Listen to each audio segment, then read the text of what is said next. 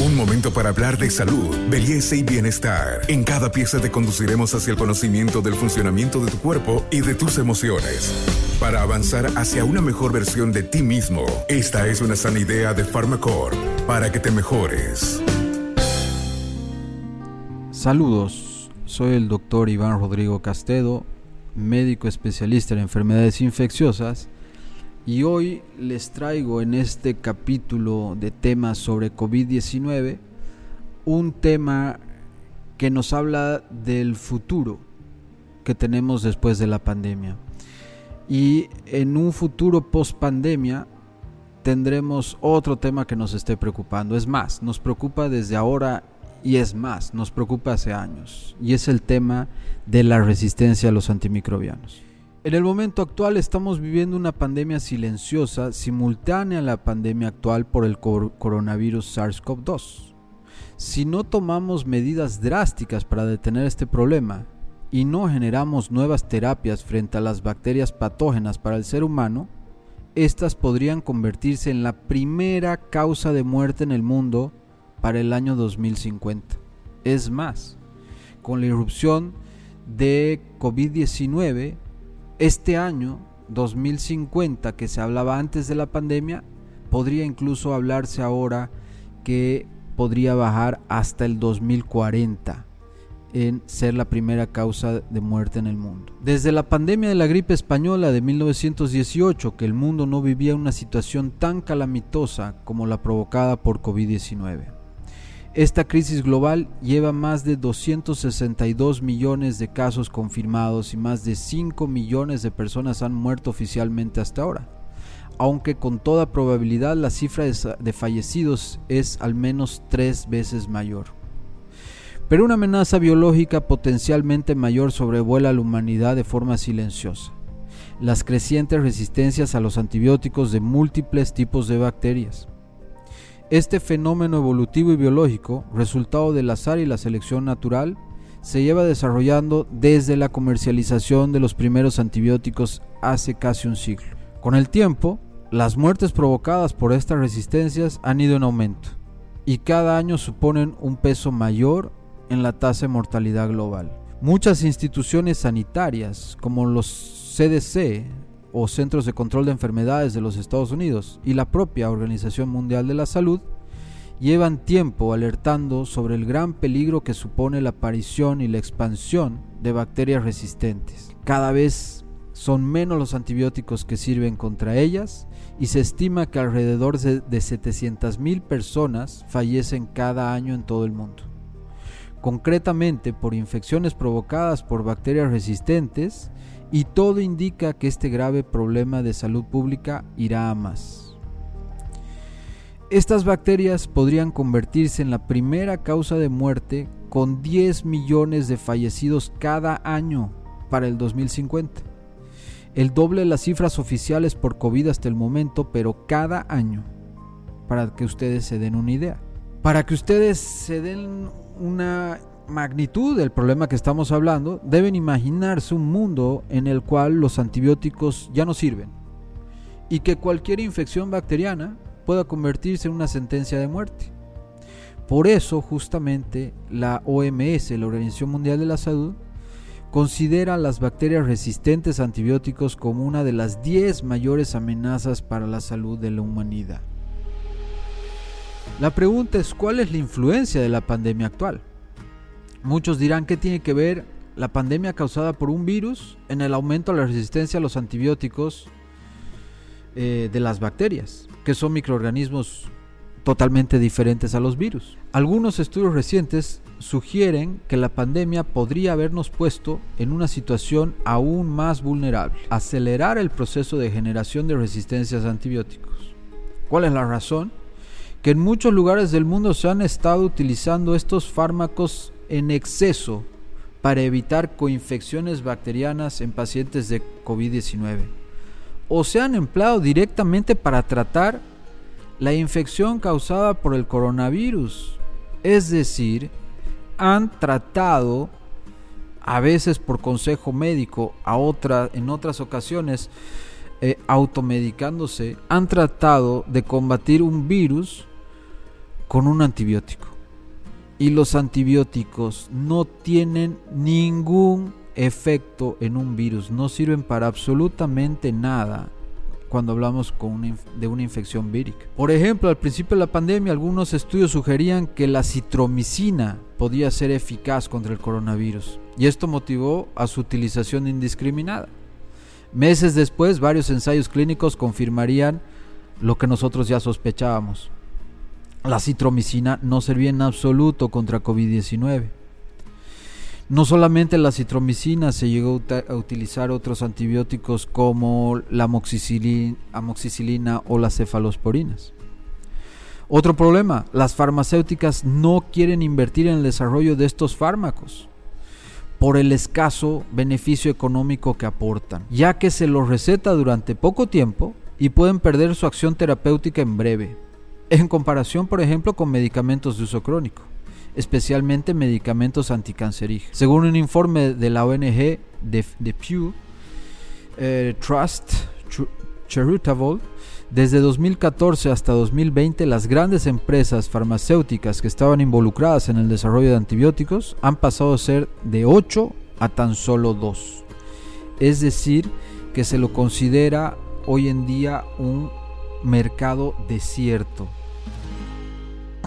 este podcast es una sana idea de Pharmacorp. Además de este escaso interés de las grandes empresas farmacéuticas por descubrir nuevos antibióticos, existe otro grave problema añadido en la lucha contra las superbacterias resistentes. Según un informe de la OMS publicado en, abril del 2021, los 43 antibióticos que se encuentran actualmente en fase de investigación y desarrollo son insuficientes para abordar el problema de la resistencia a antibióticos por parte de las bacterias más peligrosas. Por otra parte, en las últimas tres décadas no ha aparecido ningún tipo nuevo de antibiótico que suponga un avance, un avance significativo frente a las superbacterias. Aquellos fármacos que se encuentran aún en fase más temprana de investigación en el laboratorio y que podrían ofrecer una ventaja mucho mayor en la lucha frente a las resistencias por ofrecer nuevos mecanismos de acción, necesitarán varios años para llegar al mercado. Si tienen éxito en los ensayos clínicos, obviamente. De acuerdo a un análisis del CDC realizado en 2019, cuatro bacterias suponen ya una amenaza urgente por sus resistencias. Entre las que se encuentra la bacteria que provoca la gonorrea, que es la Neisseria gonorrhoeae. La gonorrea es un dolor de cabeza para, eh, para médicos eh, simplemente por el hecho de que nos tenemos que estar fijando cada año si hay algún nuevo instructivo sobre un nuevo medicamento antibiótico que debamos utilizar, ya que esta es una bacteria que logra acumular resistencia a un modo muy vertiginoso. Otras bacterias que están en esta misma lista eh, tenemos por ejemplo al Clostridium difficile que causa la colitis pseudomembranosa y otras bacterias como eh, salmonella o el bacilo que causa la tuberculosis, el bacilo de Koch. Todos estos una grave amenaza para los seres humanos. ¿Qué tenemos que hacer? Hay que hacer un cambio necesario de rumbo en la lucha contra estas superbacterias. Nuestro éxito futuro a la hora de plantar cara a esta resistencia a antibióticos va a depender principalmente de dos factores. Número uno, nuestra capacidad para ganar tiempo al hacer un uso racional de los antibióticos, tanto en medicina como en veterinaria, así como de nuestra habilidad para descubrir nuevos antibióticos. Hay varias estrategias desarrolladas en los últimos años en diferentes lugares del planeta que están justamente diseñadas para tal fin. Por ejemplo, múltiples países han desarrollado planes nacionales para hacer frente a la resistencia a antibióticos. Estos planes están dirigidos a concienciar sobre el grave problema sanitario que supone este fenómeno biológico, a establecer sistemas de vigilancia que permitan detectar de forma temprana la situación nacional de la resistencia y a reducir el impacto de estas sobre los propios ciudadanos. Otra práctica que se está extendiendo a lo largo del mundo para hacer frente a las superbacterias son los programas de optimización de uso de antibióticos en los centros sanitarios. Su intención es hacer un uso efectivo y racional de dichos fármacos con una monitorización de las resistencias y un asesoramiento continuo a la hora de aplicar estos tratamientos. Por otro lado, en el terreno de la investigación de nuevos fármacos antibióticos, varias son las líneas de trabajo que se están desarrollando para dar con moléculas realmente innovadoras. La búsqueda exhaustiva en entornos inexplorados de la Tierra, terapias por ejemplo con virus bacteriófagos, estos son virus que afectan eh, directamente a las bacterias, o hablar de nanopartículas de metal o péptidos antibióticos, o directamente la modificación genética de bacterias o virus para atacar propiamente a las bacterias resistentes, son entre varias de las propuestas científicas muy esperanzadoras. Por otra parte, 20 compañías biofarmacéuticas decidieron unir fuerzas en 2020 para crear la iniciativa AMR con un fondo de mil millones de dólares que se destinará a la investigación de nuevos antibióticos. ¿Cuál es el objetivo? El objetivo es que de ahí surjan de 2 a 4 nuevos antibióticos por lo menos para el año 2030. ¿Cuáles son las recomendaciones que podemos dar? En primer lugar, nunca debe consumirse estos fármacos para infecciones virales, lo que decíamos anteriormente. Nunca dar antibióticos ante gripes o resfriados. Los antibióticos son completamente inútiles contra virus y abusar de ellos para estos, estos casos solo lleva a un mayor riesgo de provocar nuevas resistencias. Número 2. Su dispensación a pacientes en las farmacias debe ser única y exclusivamente con receta médica, algo que en Bolivia estamos en deuda. Número 3. Los antibióticos sobrantes deben devolverse a la farmacia para evitar una posterior automedicación o la administración a otras personas sin respaldo del médico. En cuanto al ámbito de la ganadería, se han establecido también medidas para reducir el uso descontrolado de antibióticos en cría de ganado. Otro punto es que hay que finalizar el consumo de antibióticos según los días prescritos por el médico y no antes aunque nos encontremos bien. Si se dejan de tomar antes de tiempo, se incrementa el riesgo de que la infección vuelva a aparecer y de que la bacteria ah, trate de generar resistencia. Esta idea se encuentra ampliamente extendida por la cultura popular de todo el mundo, pero la mayoría de duraciones se de duraciones en cuanto a cuánto tiempo dar los antibióticos se establecieron arbitrariamente y no precisamente a partir de estudios científicos. En la mayor parte de casos, las personas que sufren infecciones no complicadas tienen tratamientos antibióticos o tendrían que tener tratamientos antibióticos más cortos.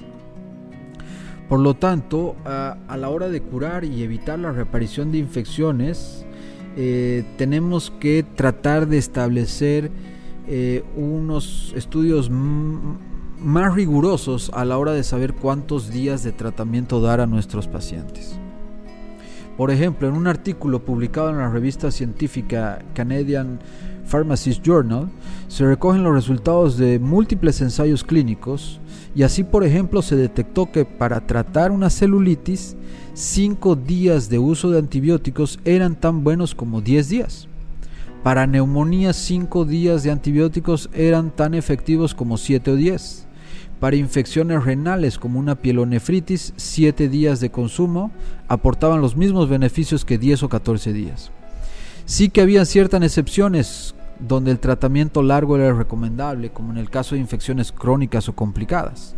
Pero la recomendación final es que no se automedique, haga caso a las recomendaciones de su médico tratante. Su médico tratante es quien mejor lo conoce y eso ha sido todo. Me despido de todos ustedes. Un gran saludo. Hasta aquí llegamos hoy. Síguenos en nuestras redes sociales de Facebook, Instagram y en nuestra revista digital Buen Vivir. Esta es una sana idea de Farmacor.